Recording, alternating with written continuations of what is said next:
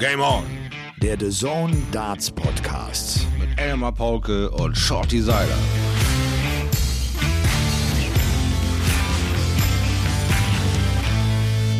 Ladies and Gentlemen, ich bin definitiv der Letzte hier bei The Zone. Es ist nicht irgendwie Montagabend, nein, es ist äh, Dienstagmorgen. Dienstagmorgen, der 5. Oktober.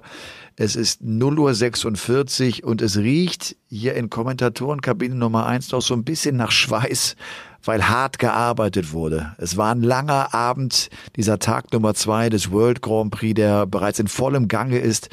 Wir haben jetzt die ersten beiden Sessions erlebt und es sind zwei Sessions mit vielen Überraschungen. Wir haben von 16 Matches, die wir gesehen haben, äh, sechs Überraschungen erlebt. Sechs Spieler aus den Top 10 sind bereits raus. Und der 5. Oktober, er ist kein Lump, denn er ist ein Game-On-Tag. Und das Schöne ist, dass äh, es in einer Woche ja immer einen Game-On-Tag gibt. Und äh, wir sollten diesen Abend gemeinsam ausklingen lassen und die Nacht sozusagen eröffnen mit Folge Nummer 78 und wie gewohnt das alles äh, mit dieser Inspiration von den Kollegen von Sportbuzzer und äh, man kann fast sagen, mir zugeschaltet, so heißt das ja in der Fernseh- und Hörfunksprache, ist äh, mir der wunderbare Thomas Shorty Seiler und es ist irgendwie ein ganz anderer Abend. Shorty, ich grüße dich. Hallo. Wir müssen vielleicht mal sagen, wir sehen uns nicht. Richtig. Es gibt kein Facebook, es gibt kein WhatsApp, es gibt kein Instagram.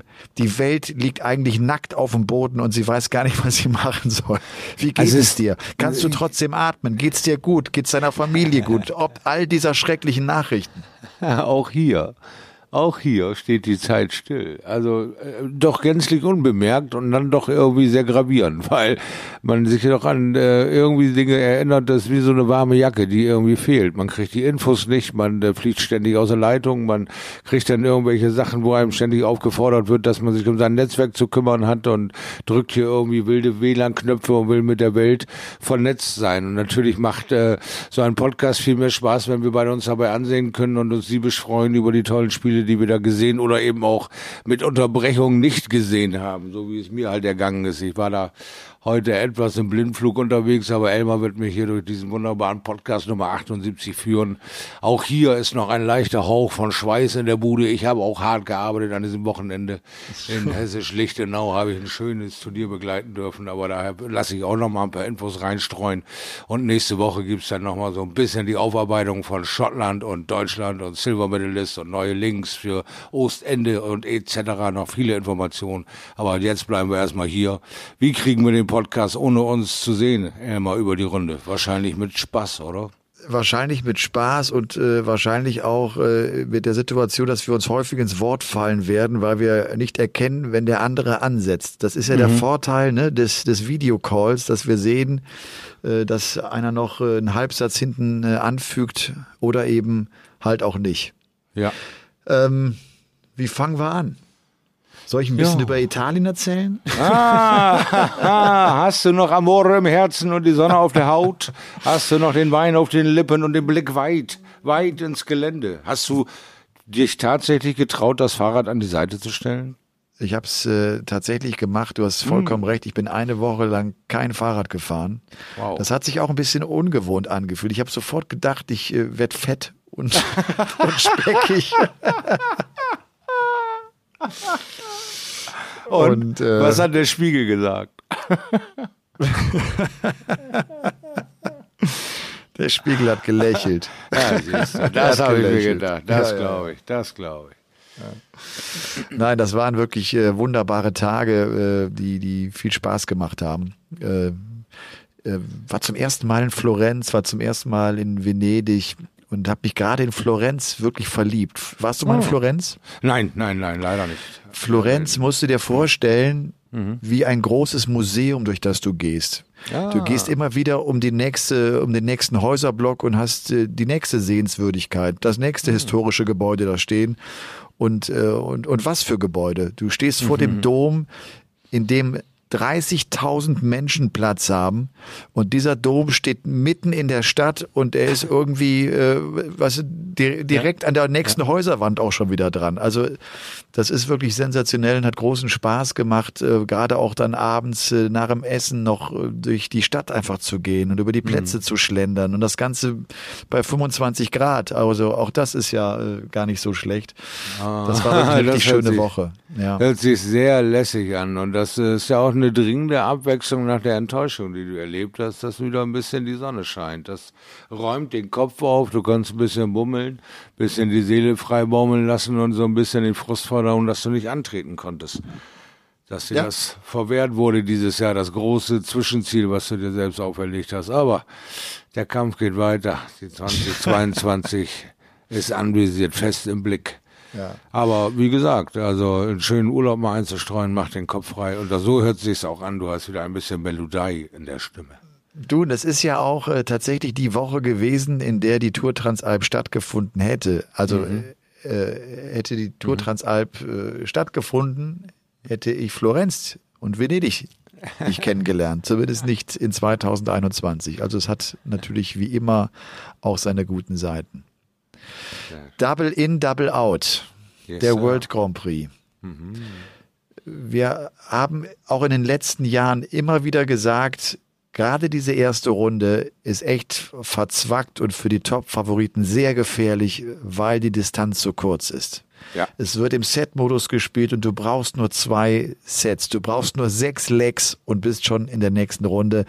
Und jetzt hat's echt viele erwischt. Jetzt hat es ja. überraschend viele erwischt. Ich habe es eingangs gesagt, sechs aus den Top 10 sind raus.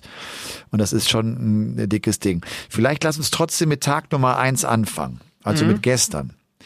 Gestern, ähm, hast du gestern den Tag verfolgen können? Ja, so einiges davon habe ich gesehen, nicht alles, aber einiges. Also ich war bei Cullen und Ross Smith dabei. Ja. Und ich fand den Ross Smith äh, endlich mal gut von Anfang bis Ende ein starkes äh, Spiel gemacht und hat zu Ende gekriegt. Das waren so die Dinge, die wir gesehen haben. Der ist immer mal wieder aufgeflammt, der Kollege in der Vergangenheit, aber äh, zweite, dritte Runde war meist der Ofen aus, obwohl er vorher furios gespielt hat. Und jetzt äh, gegen Cullen, der auch noch nicht so genau weiß, irgendwie, wie er dieses Jahr zu Ende bringen soll, finde ich. Mal ist er unfassbar gut und mal unfassbar durchschnittlich. Ja. Und äh, das hat einfach nicht gelangt. Ne? Da war ich finde, da. ich finde, für mich war Tag eins äh, so auf der einen Seite der starke Auftritt von Stephen Bunting, mhm. vor allem aber auch der richtig starke Auftritt von unserer Nummer eins der Welt, von Gerben Price, vom ja. Titelverteidiger gegen Michael Smith. Ja. Ich meine, äh, diese erste Runde willst du eigentlich nicht haben. Du willst nicht Michael Smith zugelost bekommen äh, als Nummer eins der, der Setzliste. Und äh, wie überzeugend war das? Der hat zurzeit, finde ich, äh, so eine Art und Weise, die er da auch mit auf die Bühne bringt, Gerben Price der hat so viel Selbstvertrauen, der ist so siegessicher, der weiß so genau, dass er das Match gewinnen wird. Das ist erschreckend. Das hat mich echt so ein bisschen erinnert an MVGs Topzeit. Ja. Ging's dir genauso? Absolut. Ich fand, er hatte also wirklich eine komplette Veränderung durchgemacht. So in der Hinsicht, Gervin Price hat dort einen tollen Body Language, nimmt diese Legs jetzt nicht mehr mit dieser Ungewalt oder mit dieser Urgewalt, mit dieser Lautstärke, mit dieser Aggressivität hin, sondern sehr souverän, sehr dominant und ist jedes Tempo äh, wert. Also der, der kann alle Tempos mitgehen, die ihm da bis jetzt entgegengeschleudert wurden. Und du hast völlig recht. Er wirkt sehr dominant, sehr stabil und weiß genau, an mir kommt zurzeit keiner von euch vorbei. Das ist einfach eine Tatsache, die ich spüre, die ich ausstrahle aus jeder Pore. Und ich weiß nicht genau, ich habe mir vorhin schon mal Gedanken darüber gemacht, weil mich dieses Spiel auch sehr beeindruckt hat. Ich, ich weiß nicht, ob es daran tatsächlich an diesem Vorteil liegt, sich äh, quasi äh, außerhalb der Medien denn also doch ein bisschen entspannt entspannter an den WM-Titel gewöhnen zu können, wie all die anderen davor, die dann völlig mit den Medien rummelnde Gange waren und der arme Peter, der so gar nicht zum Zuge kam. Und bei ihm waren so drei, vier Monate dazwischen, bis es dann mal so langsam losging mit ein paar Fernsehauftritten, weil er ja auch noch die Premier League verpasst hat durch die Corvette-Positivtestung und jetzt äh, eigentlich sich lange dran gewöhnen konnte, als Weltmeister quasi zu agieren. Dann kommt er wieder rein, ein bisschen Publikum kommt rein, er kriegt seine üblichen Buhrufe und äh, möchte damit gleich aufräumen, macht Schluss Und äh, scheinbar hat er das Gefühl irgendwie bekommen, das Publikum möchte sich nicht ändern, also muss ich mich ändern. Ich muss die souveräner gewinnen, ohne dass ich da schreie, als würde ich irgendwie neues Land erobern. Also ganz, ganz, ganz tolle äh, erste Runde von ihm, fand ich sehr, sehr beeindruckend und äh, für mich dadurch, äh, ja, den Tweet, den du vorhin, äh, den ich noch im Endspurt sehen konnte, vorgelesen hast. Herzlichen Glückwunsch zum Titel Gervin Price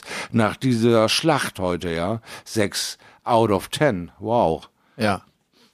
Äh, Gerben Price hat in einem Pressegespräch nach seinem Sieg über Michael Smith äh, nochmal so rausgestellt, dass sich die Lage schon geändert habe, dass er jetzt der Gejagte sein und dass er mhm. sich auch so fühle, als sei er der Gejagte mhm. von, von Peter Wright und von Michael van Gerven. Das beschreibt, glaube ich, ganz gut äh, so seinen, seinen Zustand gerade und seine Situation gerade.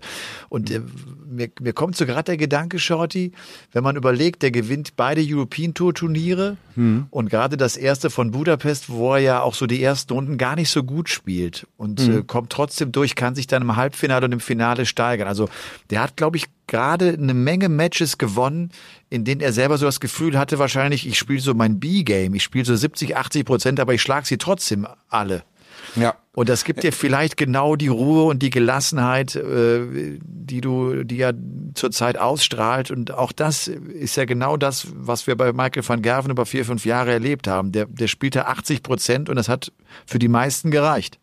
Ganz genau weil ähm, äh, viele Teile bei ihm zusammenkamen, die neu waren. Und das sind dann wieder die neuen Targets für die Verfolger gewesen. Und äh, genauso wie äh, Peter Wright hartnäckig dran gearbeitet hat, der Number One Verfolger zu sein, hat er vergessen, hinter sich zu gucken und war auf einmal äh, schneller wieder an die Seite gelegt, als es ihm lieb war, weil Gavin Price äh, denselben Plan verfolgt hat mit einer selben, äh, mit einer ähnlichen Konsequenz und da noch ein bisschen schneller zum Zuge kam, als Wright gebraucht hat. Also das äh, war ein ganz schönes Durcheinandergewirbel, aber ähm, die Dominanz Dominanz, die Van Gerven ausstrahlen konnte, wurde äh, schneller beendet als bei Taylor. Aber das, was wir da jetzt sehen, dieser positive Schub einer WM, äh, hält tatsächlich äh, jeden fürchterlich auf Trab. Erstmal das erste Jahr ist man fast unbeatable, weil äh, mit Adrian Lewis haben wir es gesehen, der war nur an den beiden WMs super stark, aber sonst in, diesem Jahr dazwischen war so gut wie gar nichts bei ihm los. Und das hat ihn eigentlich von allen anderen Champs unterschieden. Die haben wenigstens noch ein großes Major gewonnen im darauffolgenden Jahr. Ja. Nur Adrian Lewis nicht, der hat sich nur von WM zur WM gehangelt. Also ähm, das ist eine ganz neue Anforderung an den Sport. Das ist eine ganz neue Latte, die da übersprungen wird. Und das schaffen immer mehr Spieler. Das ist einfach nur beeindruckend. Das ist von einem Johnny Clayton, der äh, sehr, sehr dominant war, bis hin zu äh, Leuten, die einem wirklich äh, Rätsel aufgeben, wieso das äh, auf einmal so steckt oder eben halt so tief nach unten geht. Ne? Ja. Brutal. Also nachdem wir äh, heute die, die ganz groben Überraschungen erlebt haben, äh, mhm. da, da erinnert man sich kaum noch an die äh, aus Tag Nummer eins, dass beispielsweise ja. der Vorjahresfinalist Dirk van Dijvenbode rausgeht gegen Luke Humphreys. Du hast schon gesagt, Cullen verliert gegen Ross Smith und Dimitri Vandenberg verliert gegen äh, Ryan Searle. Ja. Äh, das Match von Vandenberg, das fand ich irgendwie eigenartig. Da habe ich mich echt gewundert, wie man so stur auf seine Doppel 18 gehen kann und sie eigentlich das ganze Match lang nicht treffen kann. Warum wechselt Vandenberg nicht früher mal in Richtung Doppel 16, die er gut spielt? Warum macht er das nicht? Wie kommt äh, es, dass der einfach auf dieser Doppel 18 bleibt? Liegt das daran, dass der wahrscheinlich im Training drei, vier Stunden vor dem Match merkt, die Doppel 18 läuft und dann davon nicht lassen möchte? Ja, ist eine gute Frage in Sachen Dimitri Vandenberg. Der gibt uns viele Rätsel auf. Er bekommt äh, einen mörderischen Lauf, wirkt äh, sehr, sehr gut aufgestellt im Mindset, hat seine Atemübungen, bringt sich immer wieder zur Ruhe.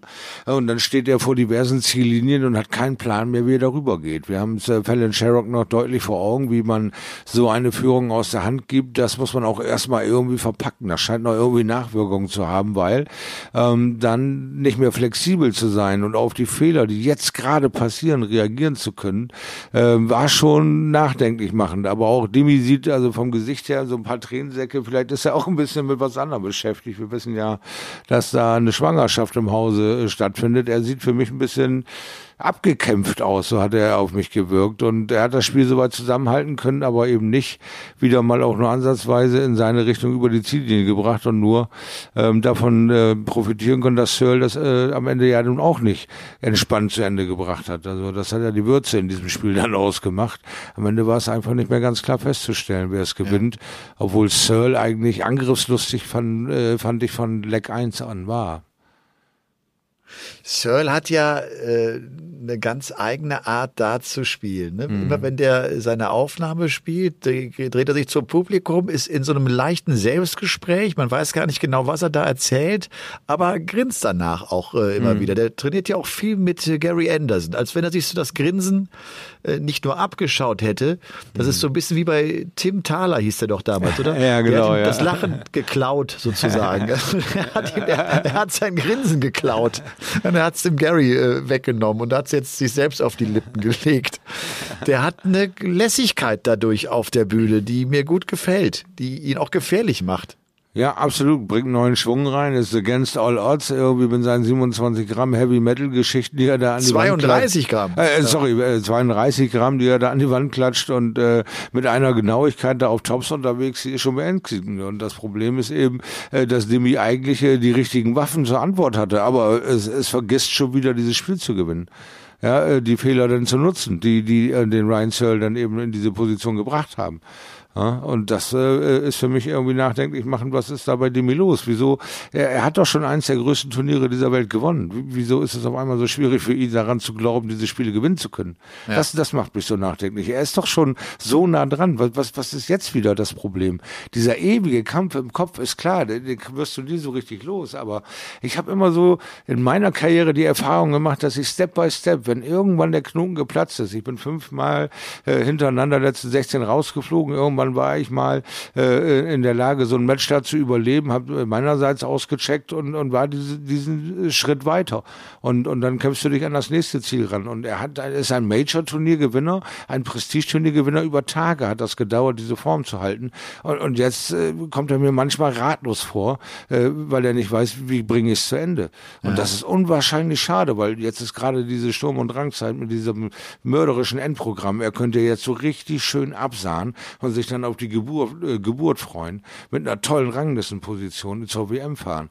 Und jetzt ist das eigentlich mehr Diskussion und Kampf. Also schade eigentlich dafür, dass er sich selbst zur Zeit so schwer macht. Ich, er hatte sich übrigens nach dem World Cup of Darts äh, mhm. selber äh, ganz schön ins Achtung gestellt und äh, da auch so ein bisschen schon von der Krise gesprochen, was mich eigentlich überrascht hat. Wenn, wenn ich, glaube ich, die Nummer fünf der Welt wäre und auch gerade im World Matchplay Finale gestanden hätte, würde mich auch ein etwas schwächerer Auftritt beim World Cup of Darts einer Team WM nicht so aus der Bahn werfen. Ihn hat mhm. das, glaube ich, aus der Bahn geworfen. Dass er da vielleicht auch seinem Kumpel Kim Heibrechts nicht mehr helfen konnte, dass sie gemeinsam nicht mehr Erfolg haben konnten. Er sprach ja auch in Kopenhagen noch davon und sagte irgendwie, das, das war kein guter Auftritt von mir. Da habe ich nicht das äh, geschafft, was wir uns vorgenommen haben. Vielleicht wollte er so indirekt ja auch der Leader sein und, und konnte es irgendwie nicht sein.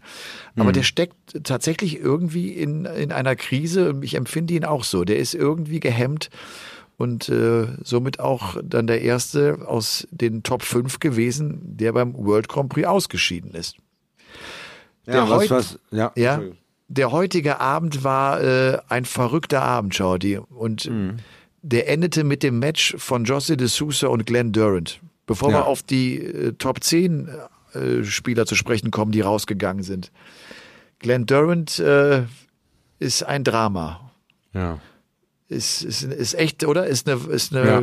ist eine traurige Geschichte oder ja.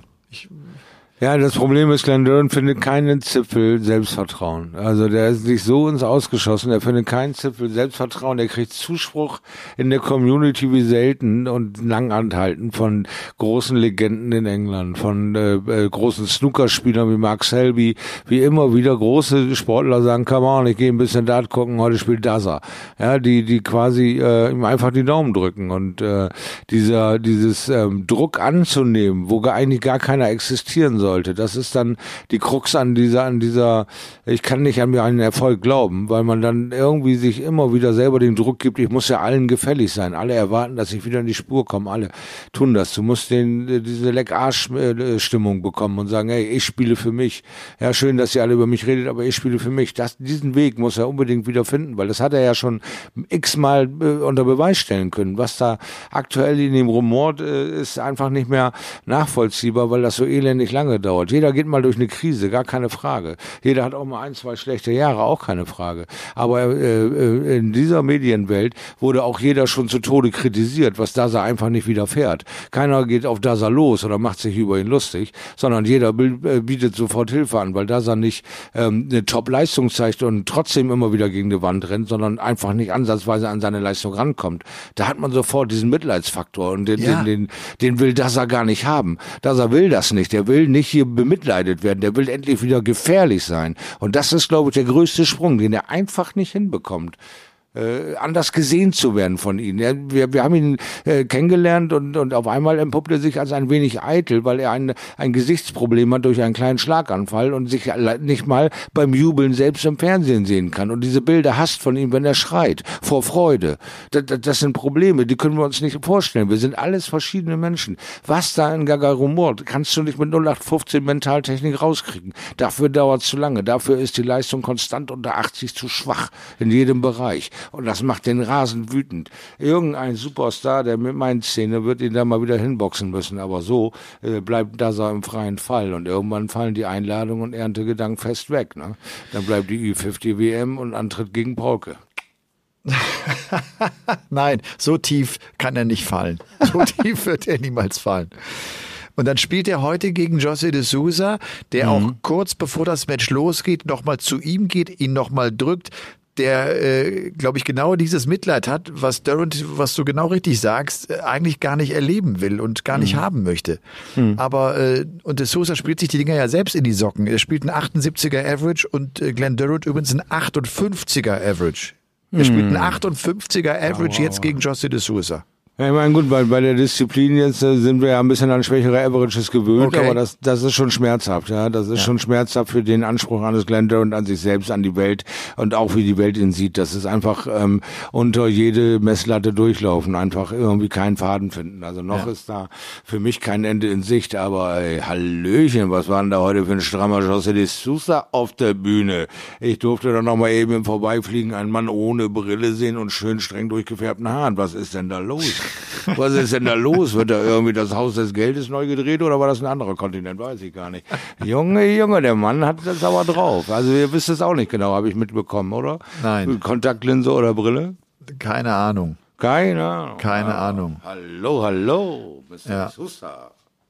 Er steht auf jeden Fall im Achtelfinale und hat zum ersten Mal ein Match beim World Grand Prix gewonnen. José ja. de Sousa. Ja, gewonnen, naja, ja, gewonnen. Ja gewonnen. Ja. ja, gewonnen. Gary Anderson gegen Ian White. Mm, das, da, sind wir bei, da sind wir bei der nächsten Baustelle. Äh, ein Drama. Ach, pass auf, noch ein, noch ein Gedanke zu Glenn Durant. Ähm, ich habe jetzt gerade auch hier der Redaktion nochmal gesagt, ich möchte gerne Glenn Durant im Wurf sehen, als er die Premier League vor ziemlich genau einem Jahr, nämlich im Oktober, äh, Anfang Oktober gewann. Ich habe das Gefühl, seine Technik hat sich verändert. Der, der hat nicht mehr, der, der hat ja Schwierigkeiten, Druck in sein Dart zu bekommen. Der kriegt keine Power rein. Ja, aber weißt Und du warum? Warum? Was, was ist deine Erklärung? Weil, also du, du hast das völlig richtig gesagt, mit er schubst sich den quasi fast auf die Nase und zieht dann den Arm vor. Und dann kommt eine kurze Ausholbewegung. Ja. So, und die hat er verkürzt. Er macht den Arm viel länger als noch bei der Premier League, bevor er diese Ausholbewegung macht. Ganz das heißt, genau. Er hat, er hat, seinen Anwurf komplett verkürzt, um das ist schwer selbst da äh, festzustellen, wenn er keine Videoanalysen macht und sich genau wie du das gerade vorgeschlagen hast, sich seinen letzten äh, großen Erfolg anguckt und da sieht, dass er normalerweise viel weiter dann nochmal den Arm zurücknimmt, um einen stabilen geradeausbewegung zu bekommen. Er ist ja. da viel viel kürzer geworden ja. und dadurch viel ungenauer. Schiebt dann über die Schulter raus, da geht die fünf, da geht die eins, da ist dieses brutale korrigieren bei ihm, was, was er eigentlich, äh, ist er ja ein feiner Techniker in der Hinsicht. Und das ist vollkommen außer Fugen geraten. Da muss ich mal äh, schleunigst einer sagen. Er hat seinen Anwurf in meinen Augen komplett verkürzt. Ja, äh, würde ich auch sagen. Und das mhm. werde ich morgen äh, versuchen, dann mal in, in, in, mir ein Video anzugucken, um das nochmal zu vergleichen, weil ich das mhm. finde ich schon spannend, dass, ja, das, das selber mich auch interessieren. Dass ja. ihm das selber auch nicht auffällt. Ja. Du, Gary Anderson, der nächste Weltmeister, der deutlich unter Form ist, der sein Spiel auch gerade überhaupt nicht zusammenbekommt. Ja. Ich habe so ein bisschen die Sorge bei Gary Anderson, dass äh, das auch nicht aufgeht, was der gerade macht. Kaum trainieren, wenig Turniere spielen, das reicht nicht. Du, kannst Nein. dieses Niveau nicht halten. Dir fehlt die Konstanz, dir fehlt die, die Matchpraxis, also die Erfahrung auch in der Turniersituation, um dann mal im wichtigen Moment da zu sein, um, um mal eine besondere Aktion zu starten.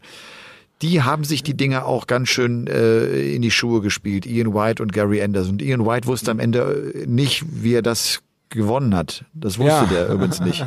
Ja, das äh, kann ich wirklich gut nachvollziehen. Das war noch eines meiner glücklicheren Momente, als ich gesehen hatte, äh, dass da mal wieder eine fünf Minuten quasi bei mir was funktionierte hier im Internet. Ich habe ja große Probleme heute, wie schon erwähnt. Äh, hatte ich gerade gesehen, dass Ian White zwei Matchstarts verbrennt und äh, Gary Anderson somit wieder einlädt und dann tatsächlich das 1 zu 1 noch ins Sets kassiert. So, und am Ende äh, konnte ich es dann wieder nur äh, in einem kurzen Split sehen. Ich glaube, es waren die Cider dann am Ende, oder? Es waren Decider und beide mhm. haben Matchstarts und beide kriegen das Ding nicht rein. Ah, okay, klasse. Na, das ist, äh, es ist eine Katastrophe, was der, der Diamond äh, sich selbst immer wieder antut. Oder ja. so seit so vielen Jahren schon ist der Mann so konstant, bis, äh, bis es dann nur noch äh, heißt, check es aus und er schafft es dann nicht. Und das ist immer ja, wieder dann abhängig zu sein noch vom Gegner. Das muss den White so nerven. Das ist so unglaublich. Und für Ian White ist es äh, ein Riesenproblem, dass die European Tour äh, letztlich äh, ja nicht abgesagt wurde, aber auf zwei Turniere reduziert wurde. Das, das war seine Turnierserie. Da hat er zwölf Turniere im Jahr gespielt, in denen er immer gut dabei war. Er hatte die, mhm. diese Erfahrung, auch die Matchpraxis oben auf der Bühne vor Publikum. Das äh, hat einfach in diesem Jahr nicht stattgefunden. Er hat sich nicht für diese beiden äh, ersten European Tour Turniere qualifizieren können.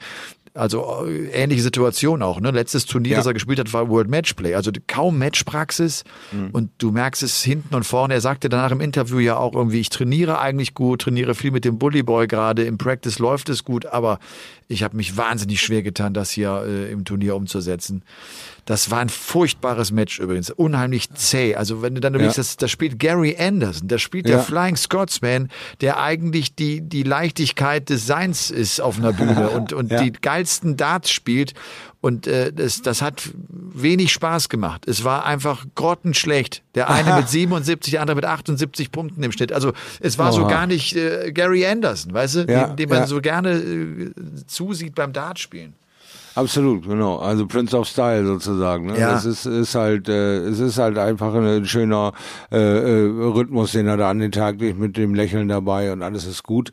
Und äh, du hast vielleicht äh, genau recht, aber äh, wir müssen auch in der Pandemie sehen, äh, dass einer der größten äh, dann nicht mehr Fahrer war Gary Anderson, ne? einer, der sich sofort rausgenommen hat. Und vielleicht, ähm, obwohl das man nicht öffentlich äh, zugeben mag oder will, äh, hat er sich da auch an gewöhnt. Ich will weniger spielen, ich musste, ich habe nicht mehr den Anspruch, alles zu gewinnen gewinnen. Mir reicht das, ein gutes Spiel zu machen und äh, dann, dann vielleicht äh, mag es auch jetzt ein bisschen weniger äh, auf der Reise zu sein. Ich weiß es nicht genau, was ihn da bewegt, aber sein Plan wird so nicht aufgehen. Da hast du völlig recht. Nee. Also er war ja noch nie ein Trainingsmonster, hat ja noch nie äh, immer viel äh, Zeit investieren müssen. Aber das, was er jetzt investiert, ist trotzdem deutlich zu wenig. Ja, weil er halt äh, äh zu der Zeit, zu der er dann vielleicht nicht so viel trainiert hat, aber trotzdem viele Turniere gespielt hat. Und das ist ja dann vielleicht sein Training gewesen und, und, ja. und seine Praxis gewesen, die er gebraucht hat, um, um gut zu spielen. Also wir werden wohl in ein, zwei Jahren erst genau wissen, äh, ob äh, dann meine These stimmt. Aber ja. der hält sich jetzt da oben durch sein World Matchplay Finale und durch sein WM Finale aus dem letzten Jahr. Und wenn diese Ergebnisse rausrutschen und äh, wenn er bis dahin nicht irgendwas verändert hat, ist Gary Anderson äh, nicht mehr Top 16. Das Oha. ist meine Vermutung. Oha, ja, das sind so die Sachen. Äh, sie rennen rein, sie rennen wieder raus aus den Top 16 in äh, beängstigender Geschwindigkeit. Zurzeit drängen so viele Leute nach, die dein Niveau einfach halten können und übertrumpfen. Ja. Weil äh, die anderen Zielvorgaben schlicht und einfach äh, von Van Gerben und äh, Gary Anderson selbst so hochgelegt wurden, das können die heute alle stemmen. Und das ist eben eine neue Qualität des Dartsports. Jetzt müssen sie selbst aufpassen, nicht äh, aussortiert zu werden. Und das geht bei Michael van Gerben schon durch, äh, äh, schon los. Und, und äh, bei Gary Anderson äh, äh, etwas deutlicher. Ja. Peter Wright verliert mit 0-2 Sätzen gegen Rob Cross. Und das, ja. nachdem er jetzt im Vorfeld auch nochmal angekündigt hat, ich werde übrigens den World Grand Prix gewinnen. Ich will die Konkurrenz äh, nur vorwarnen, das hat er so irgendwie formuliert. Nach dem Motto, wenn Sie Bescheid wissen, äh, dass ich in guter Form bin, werden Sie nochmal eine extra Schicht am Practice Board machen. Äh, mit diesen Sätzen, die irgendwie, irgendwie sind sie für mich immer noch untypisch Peter Wright, weil wir das über Jahre nie von ihm gehört haben. Inzwischen stichelt er ja gerne äh, gegen äh, die, die, die Top äh, Guns. Ja. Äh, ich habe das ja, Gefühl, die, das, das tut ihm nicht gut. Nein, die Worte sind einfach grün. Ja, das sind Michaels äh, Worte, das sind seine Ansagen. Da, da, das kann Peter Wright nicht. Ja, wir haben immer wieder gesagt, was für ein schüchterner Mensch das ist, dass er den Avatar für sich erfinden konnte, dadurch Erfolg hatte, gar keine Frage. Aber er ist äh, viel, viel bescheidener äh, und, und leiser zu diesem Erfolg gekommen. Und als wenn er jetzt Torschluckspanik hätte, fängt er an zu sticheln. Also kommt mir auch irgendwie fremd vor. Passt irgendwie gar nicht so zu ihm. Weiß auch nicht, ob ich mich da unbedingt an gewöhnen muss oder will. Und überhöre eher so eine, so eine, so eine kleine Sticheleien, weil ja, die kommen eigentlich aus Michaels Ecke, wenn er dir deine Darts äh, im Raum mal eben entwendet und dir mal eben 380er damit hintereinander wirft und die dir wieder vor den Tisch legt und sagt, ja, danke, sie sind ganz gute Darts. Das sind dann so, so Momente, wo man ihn ganz toll drücken möchte, bis er dann nicht mehr so ganz grün ist, sondern eher blau. ja. Es war auf jeden Fall jetzt das zweite Erstrunden aus in Folge von Peter mhm. Wright. Er hat ja dieses äh, Wahnsinnsmatch da gegen Kellen Ritz verloren mhm. und geht jetzt äh, gegen Rob Cross äh, hier beim World Grand Prix raus. Nächste Turnier sind die European Darts Championship. Da wäre dann Flo Hempel sein nächster Gegner. Vielleicht ja das dritte Erstrunden aus in Folge. Ja, also ich würde mich da jetzt nicht so gegen wehren. Ja. Ich, ich würde das einfach mal so hinnehmen als deutscher. Dart-Fan, wenn das dann funktioniert. Also von daher, äh, äh, Daumen sind gedrückt ne, für Flo. Ja. Dann geht Nathan Aspinall als nächster Top-10-Spieler raus gegen Christoph Ratajski. Finde ich jetzt nicht die große Überraschung. Wir alle nee. wissen um die Qualität äh, des Polen Christoph Ratajski. Mhm. Und dann äh, verliert aber auch Michael van Gerven gegen Danny Noppert. Und das ja. Match hatte schon Würze weil es zwischendurch zu einer komischen Situation kommt, die Noppert im Interview auch sofort erklärt. Noppert sagte, äh, er habe äh, äh Van Gerven mit dem Fuß aufstapfen hören und, und das genau in dem Moment, wenn er auf die Doppel gezielt habe. Und dann haben ja auch die Kollegen nochmal ein Bild danach eingeblendet, auf dem überhaupt kein Fußstapfen zu erkennen war. Hm. Äh, das war irgendwie, finde ich, eine, eine Situation, bei der ich mich äh, gewundert habe, wie sehr sie offenbar das Spiel von MVG beeinflusst hat. Weißt ja. du, irgendwie äh, diese Tränen nach seinem Sieg äh, in Kopenhagen im Finale gegen Fallon Sherrock, der hat jetzt so und wirklich so ein paar Momente gezeigt, Michael van Gerven. Und da kommt für mich auch die Situation damals im Ellie Pelli, als beim Walk-On ihm jemand Bier über den Kopf schüttet, was ihn ja auch völlig aus der Bahn geworfen hat. Das, das sind so Momente, die zeigen, was für ein weicher Kern da eigentlich in, in diesem Brocken steckt.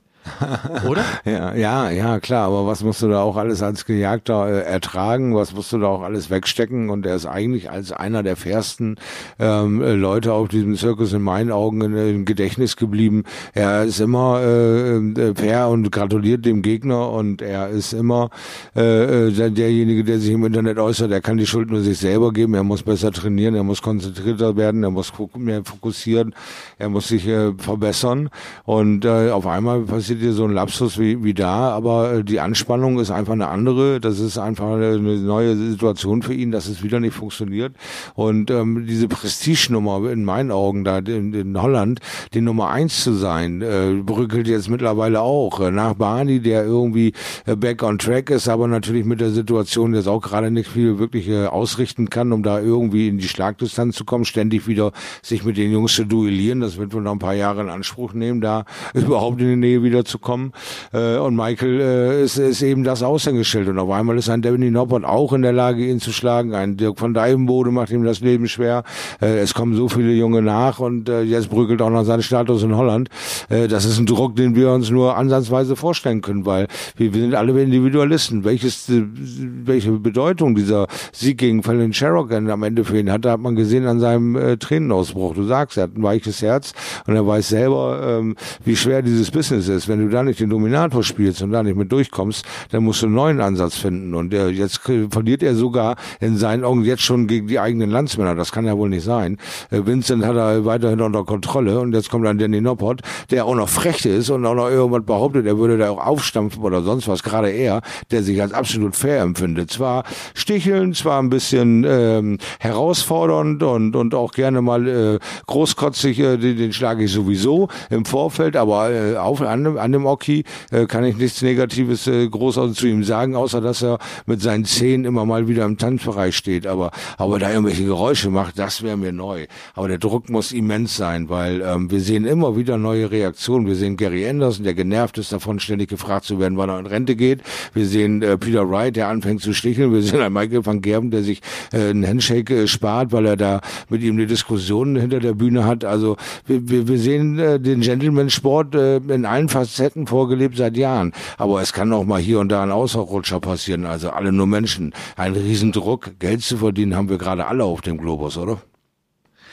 Äh, ich habe mich halt gefragt, ob, äh, ob das bei Danny Noppert äh, so ein Kapitel war in Winning Ugly. Hat er vielleicht auch gespürt, er muss jetzt mal irgendwie äh, Van Gerben so ein bisschen provozieren mit dieser mhm. Aktion? Ja, das kann konnte natürlich nicht, sein. Konnte ich nicht einordnen, ja. Ja, kann natürlich sein, weil wie gesagt, Gibraltar war nah dran, hat die Dinger hm, versemmelt. Vielleicht hat er sich danach noch ein paar Sprüche von Van Gerven reinhören müssen. Ja, ja war ja knapp, schade, nächstes Mal, ne, bla bla bla, was man so sagt, diese ähm, ja manchmal etwas äh, flapsigen Ausdrücke, wenn man das Ding dann äh, gewonnen hat und dann, ja, Rache ist Blutwurst, nächstes Turnier, Auslosung, Peng, los geht's. Und, und zack, das, äh, stehst du da, ne? Ich meine, das, das war ja interessant. Ne? Der äh, Noppert beschwert sich in diesem Leck, ich meine, das war das vierte Leck im ersten Satz. Mhm. Äh, er, er kann das noch gewinnen, Van Gerven reagiert ja ganz irritiert, spielt einen ganz schlechten Decider, verliert mhm. also diesen ersten Satz, es geht in die Pause und dann kommt er zurück und spielt diese acht perfekten Darts. Ja, ja. Er spielt fast den Neuner Shot. Ja, es, hat, es haben nur ein paar Millimeterchen gefehlt. Der steckt im Single Bowl. 170 Punkte, das ist auch ein geiler Weg, ein geiler oh. Weg. Schande, Schande, so ein ja. Ärger. Ärgerlich, ja, nee, ja. aber da hast du auch gesehen, äh, vom Feeling her, äh, war ich der Meinung, diese 170 da hinzustellen, da habe ich schon gedacht, ja, wenn denn in Style, ne? Wenn denn, äh, wie gesagt, will ich meine Kirsche auch auf dem Neuner haben und dann bringt er die beiden unter. Und äh, ja, also, äh, dass der nicht drin war, das hat ihn, glaube ich, am meisten überrascht. Aber also, hast du gesehen, schon, wie der darauf reagiert gejubelt. hat? Ich dachte, der ja. platzt. Der ja, wurde, ich der schon wurde so rot in der Birne, ne? wie, wie, der, wie der so gepresst hat, den ganzen Körper hat der gepresst. Ja. Absolut wahr. Der hat sich also wirklich äh, da voll verausgabt für die Nummer, weil danach war ja dann auch wieder irgendwie die, die Luft raus, ne? Nach diesem Leck. Ja. Da war ja dann auch wieder äh, back to normal irgendwie mit äh, die Schwierigkeiten überhaupt reinzukommen, ne? Also ganz also komisch, das, dass er da ja, immer wieder drei Fahrkarten gezogen hat, ne? Absolut, absolut. Also schon wirklich ein äh, bemerkenswerter Abend, den wir da hatten. Also mhm. der, der irgendwie so alle, alle Facetten des Darts irgendwie auch äh, mit dabei hatte. Von ganz hoher Qualität, von diesem Spiel äh, Gary Anderson gegen Ian White, der Auftritt von Glenn Durant äh, bis hin halt zu, zu MVG und Peter Wright und acht Perfekte und äh, Diskussion. Es war irgendwie alles mit dabei. Ja, ja spannend. Ja.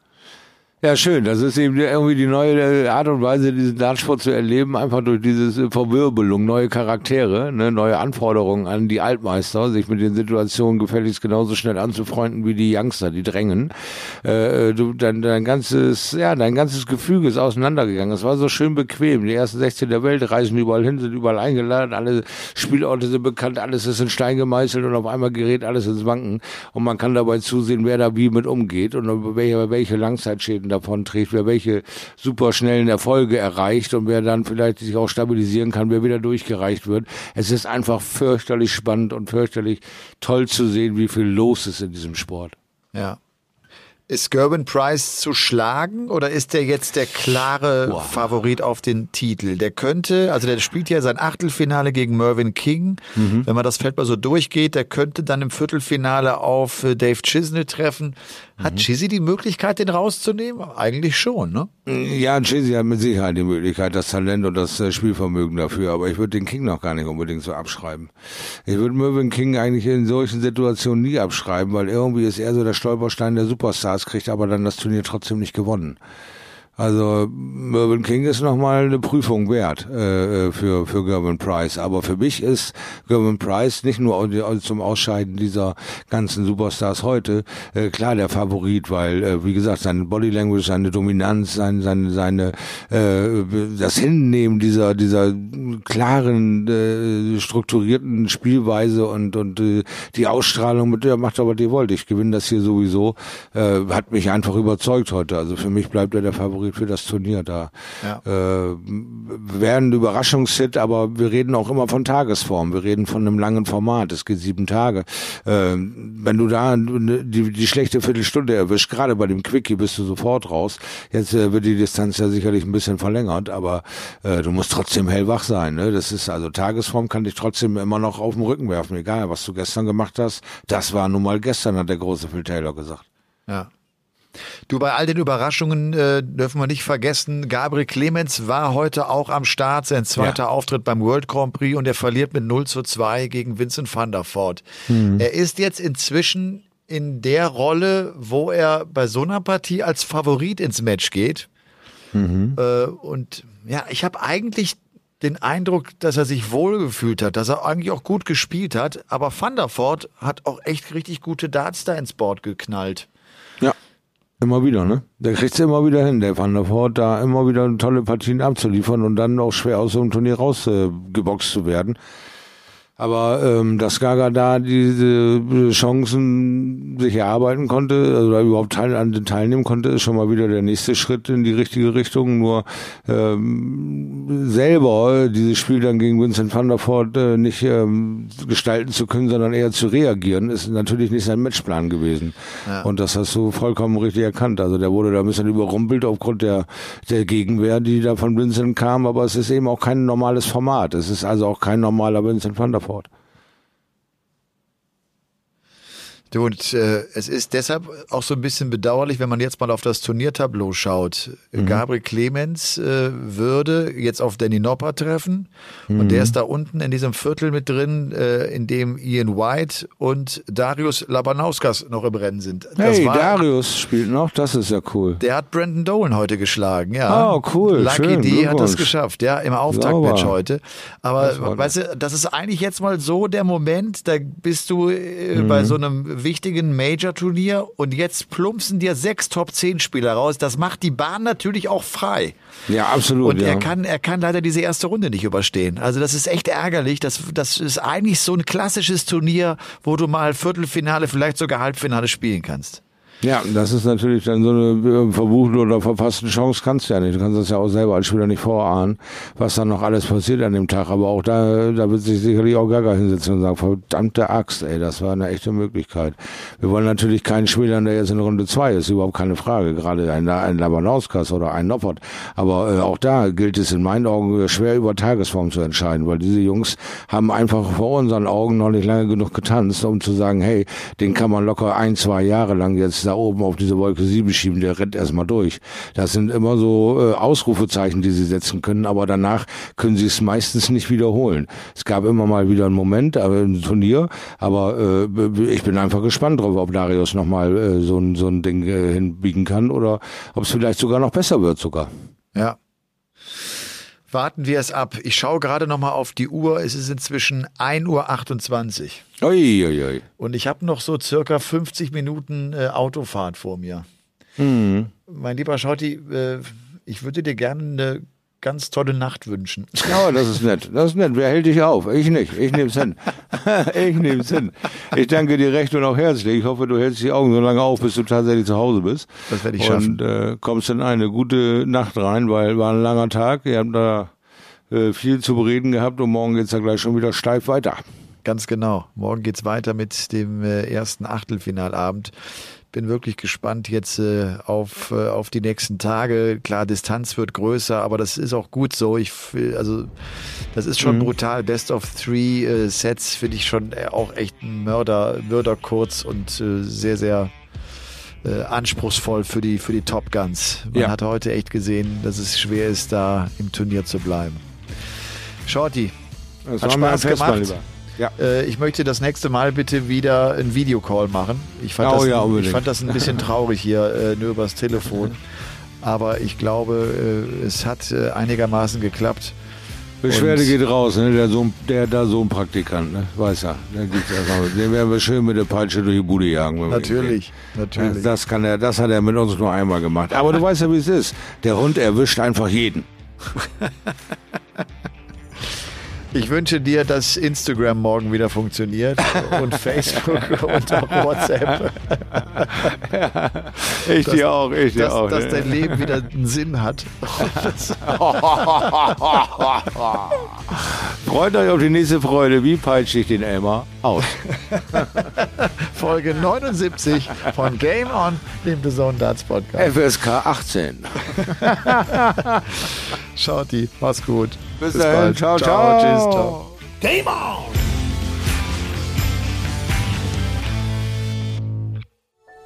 Dies war eine Produktion der Podcast-Bande.